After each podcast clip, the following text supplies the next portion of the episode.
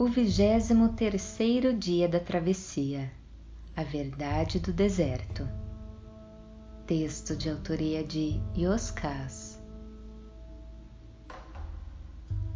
A caravana era um universo.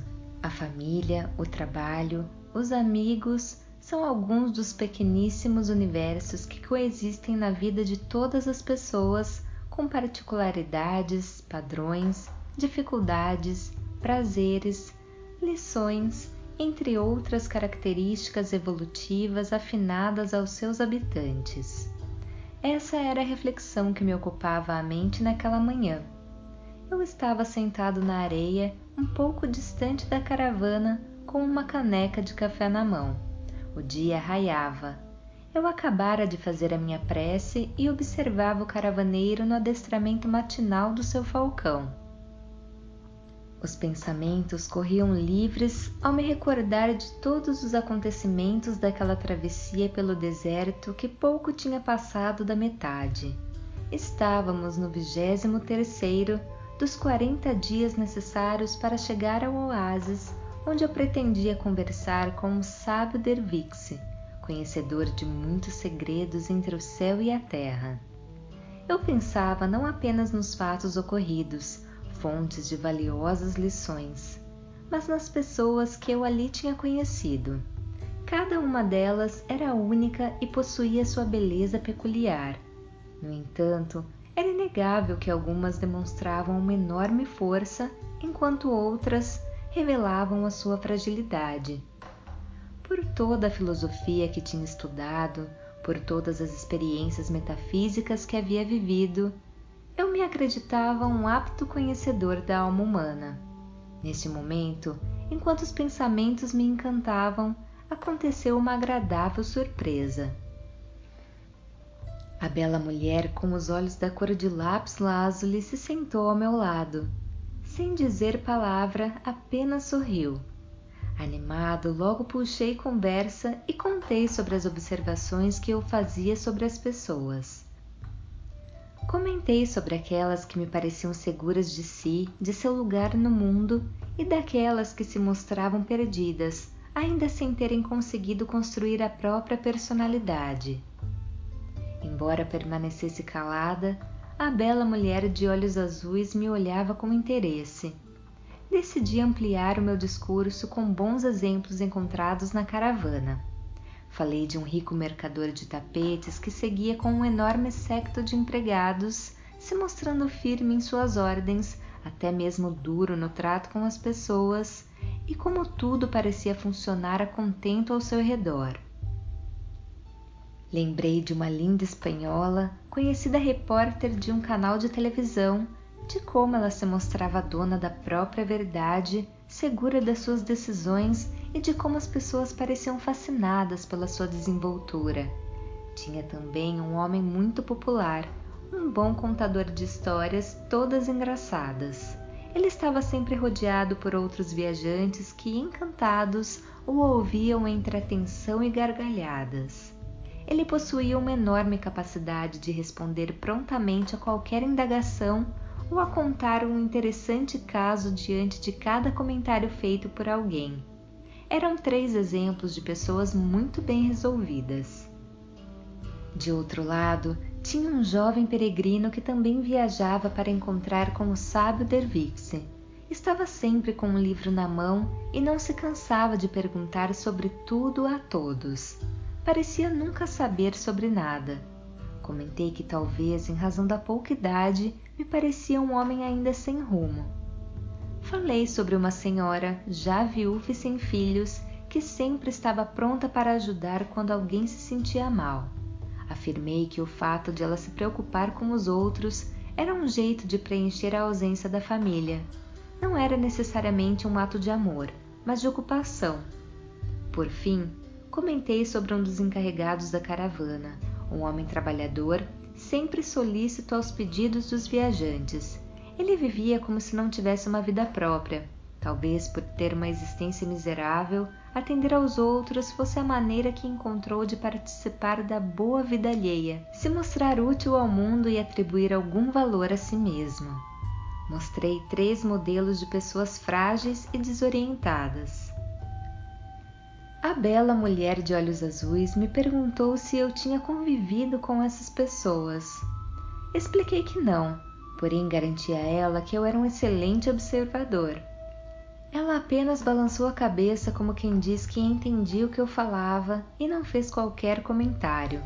Em seguida, veio o aviso de que a caravana partiria para mais um trecho da travessia. O dia transcorreu sem maiores novidades. Montado em meu camelo, segui envolto em ilações a respeito da formação da personalidade, sobre a força e a fragilidade da alma humana.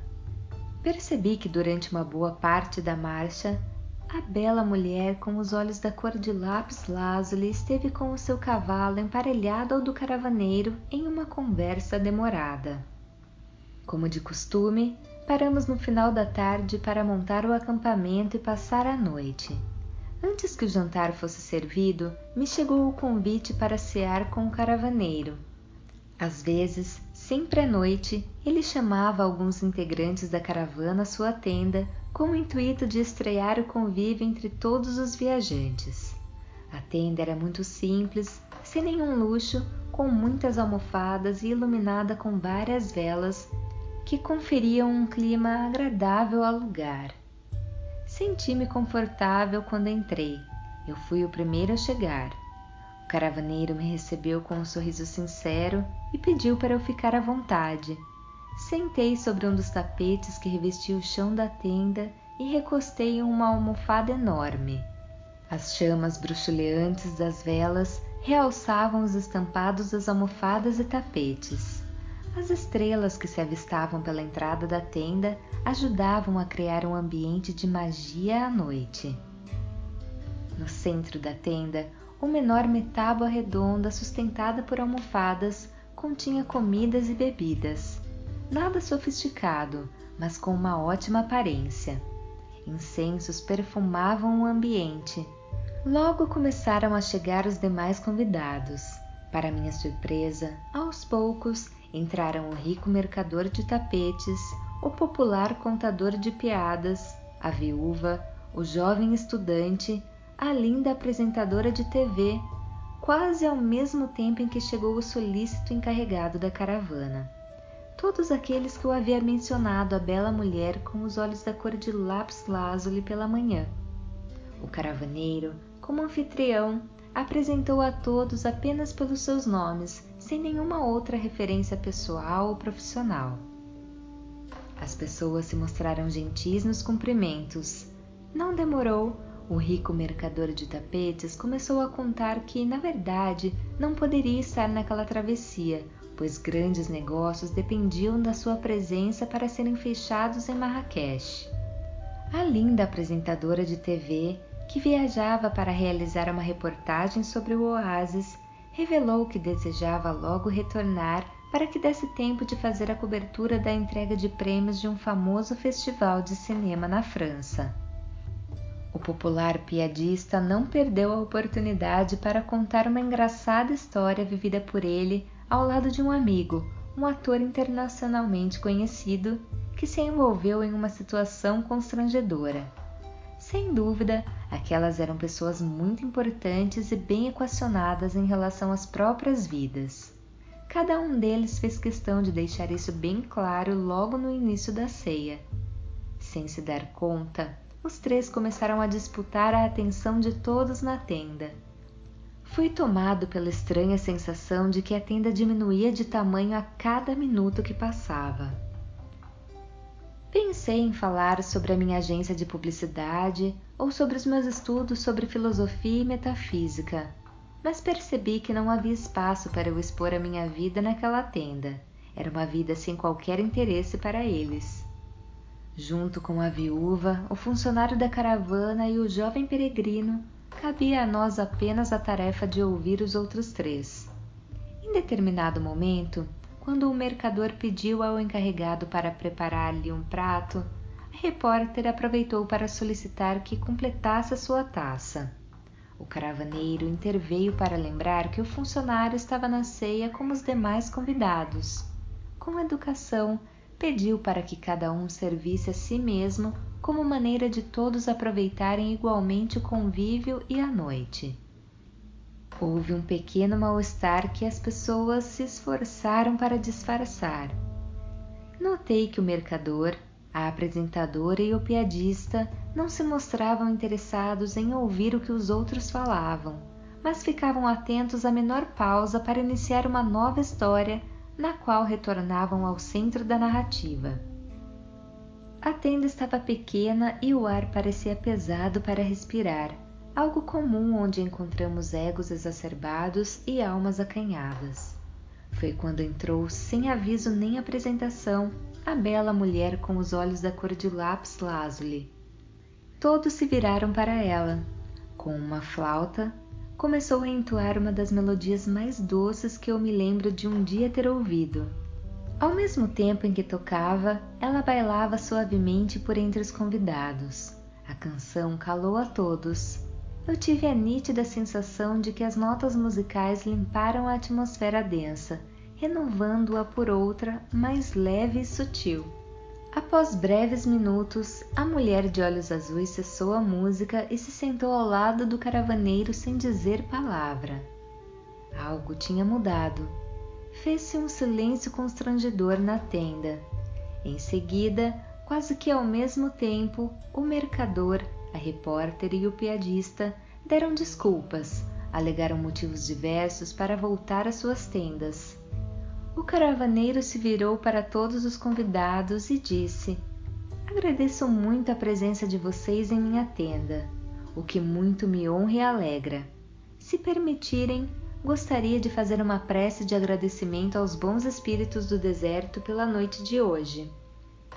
Como ninguém se opôs, ele pegou um pequeno tambor ao seu lado e recitou uma oração.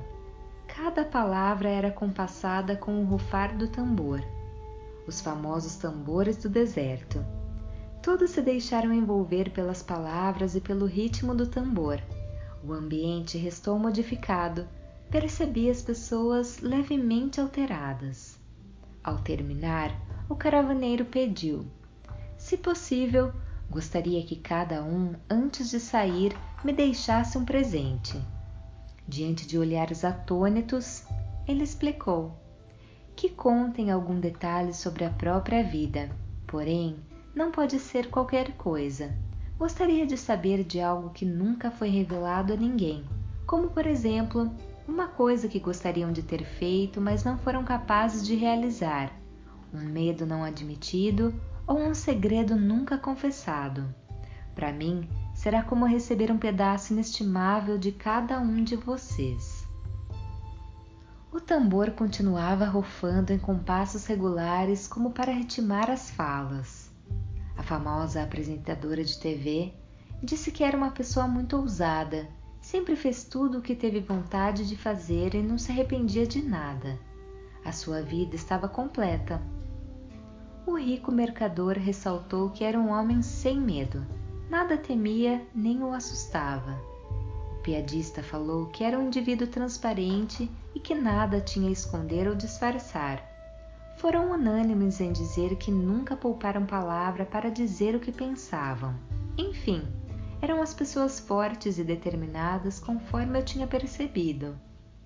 No entanto, a minha convicção não era mais inabalável como pela manhã, embora eu não soubesse a razão. Era como se eu sentisse algo que ainda não conseguia decodificar, como se o inconsciente enviasse incessantes mensagens ao consciente. Na sua vez, a viúva contou que quando seu marido e filho partiram para outra esfera de existência, de início teve uma sensação de abandono existencial, como se algo tivesse deixado de existir dentro dela. Depois, prestando mais atenção, percebeu que, ao contrário, não era um vazio, porém um excesso. Tratava-se de todo um amor que sempre ofertou, mas não sabia mais onde colocar. O amor que tinha pelos entes queridos não podia se perder, precisava em verdade de outros destinatários para se realocar. Aos poucos, foi entendendo todo o poder desse amor.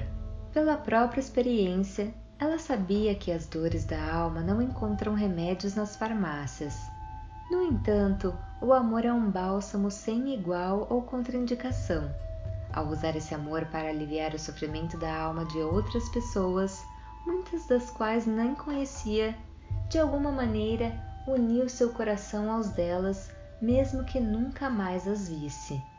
Revelou que sua vida passou a ter uma dimensão maior como se o mundo pudesse encontrar abrigo em seu coração. Seu único medo era ficar sem amor para compartilhar. Porém, isto ela não acreditava que fosse acontecer, pois percebia que quanto mais dava, mais amor possuía. Esta era sua força, um estranho e inabalável poder. Disse que desejava ter descoberto isso há mais tempo e revelou que sonhava em administrar um orfanato. O encarregado da caravana contou que sempre vivera de realizar serviços considerados menores.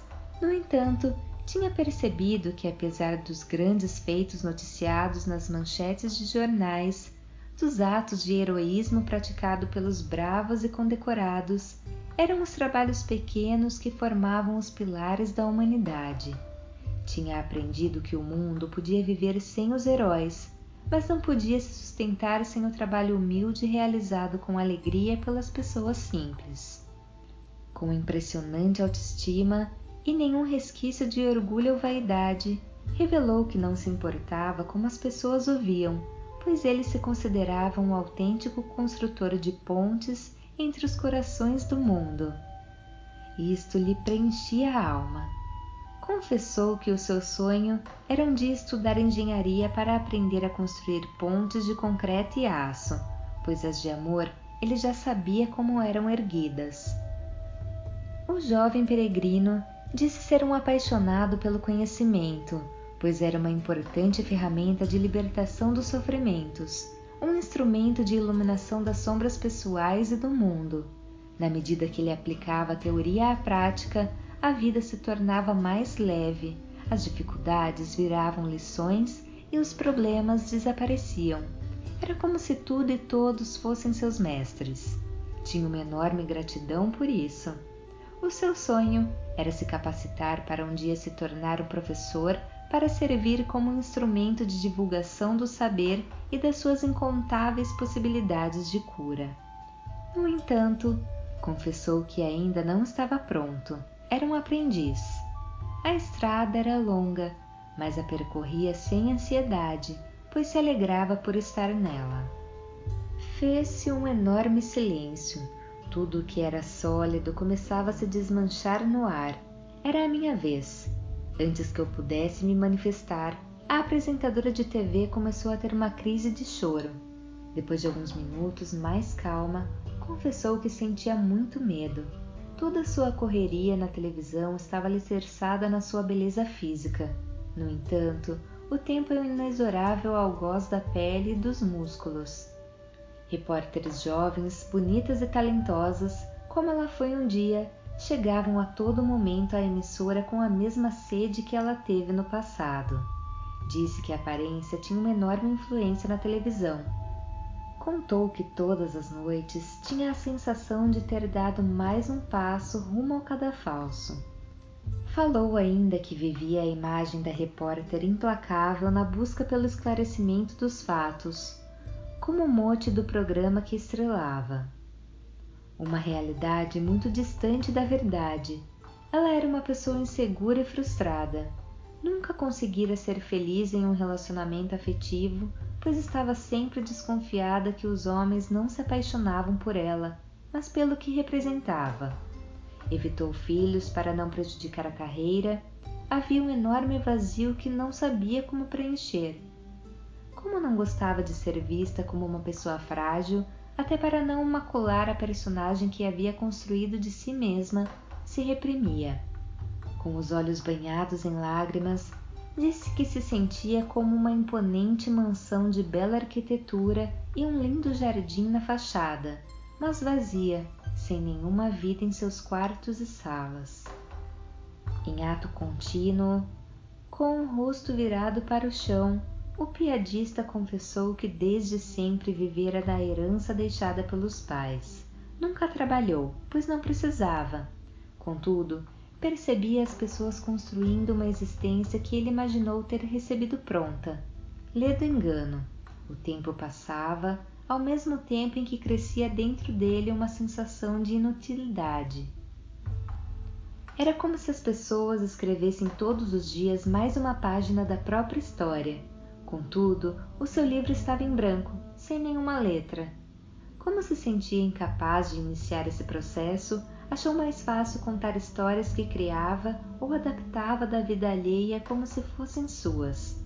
Por isso, as suas histórias, aparentemente engraçadas, eram repletas de ironias e sarcasmos ao invés de serem apenas bem-humoradas. Ele precisava ridicularizar os outros. Ao diminuí-los, se sentia maior. No fundo, a sua popularidade não provinha de boa semente. Por fim, como em um ritual de catarse coletiva, o mercador disse que também queria abrir o seu coração. Deixaria com o caravaneiro um segredo. Contou que desde moço ganhara muito dinheiro em seus negócios. A fortuna mudou sua vida. Então, passou a ter medo de perder tudo que havia amealhado. Os seus dias serviam para vigiar o próprio dinheiro, a tomar conta para que não fosse roubado. Tornou-se um funcionário da fortuna, uma pessoa desconfiada de tudo e de todos. Envelheceu como uma pessoa dura e rigorosa. Os seus filhos não suportaram trabalhar com ele e se afastaram. Com o olhar perdido nas estrelas, admitiu que os seus prazeres eram apenas aqueles que o dinheiro podia comprar. Confessou que era impossível ser feliz sem confiar nas pessoas. O caravaneiro cessou com o tambor. Um significativo silêncio se derramou sobre a tenda, um silêncio que parecia gritar. Todos estavam visivelmente emocionados. A bela mulher de olhos azuis usou a flauta para entoar uma nova canção. Aos poucos, a música serenou as emoções, alinhando-as com as melhores razões.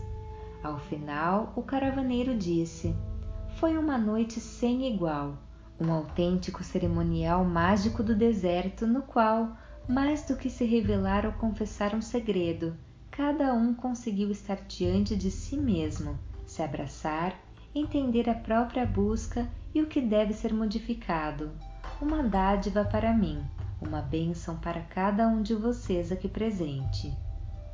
Em silêncio, um a um, todos se despediram apenas com gestos e saíram da tenda. Eu não segui para minha barraca, pois sabia que não conseguiria dormir. Eram muitas ideias para alocar na mente. Afastei-me e sentei na areia sob o um manto de estrelas. Não demorou a bela mulher com os olhos da cor de lápis lazuli se aproximou. Estendeu a mão para me dar de presente a flauta que usara naquela noite e explicou: Coloque no seu altar quando voltar para casa. Ela é sagrada, pois terá o poder de te lembrar para nunca confundir a fragilidade da aparência com a força da essência. Fez uma breve pausa antes de prosseguir. O orgulho é a máscara que esconde o vazio. A vaidade é a fantasia do efêmero. A arrogância é a muralha que guarda a fraqueza. O rigor é o desconhecimento do perdão. O sofrimento é a negação do amor. Virou-se para as estrelas e concluiu: Cuidado ao desejar a vida de alguém para si. Às vezes, aquelas que têm tudo são os que nada possuem. Os que muito aparentam, nada são. Os que dão ordens, nada entendem. A verdadeira beleza e força se mantêm ocultas à superfície. São típicas da profundidade da alma. Então, finalizou. Enquanto afastada da alma, a realidade restará distante da verdade. A verdade não sobrevive sem amor longe do amor não se conquista a fortuna e a luz da vida. Voz de Paula Pauline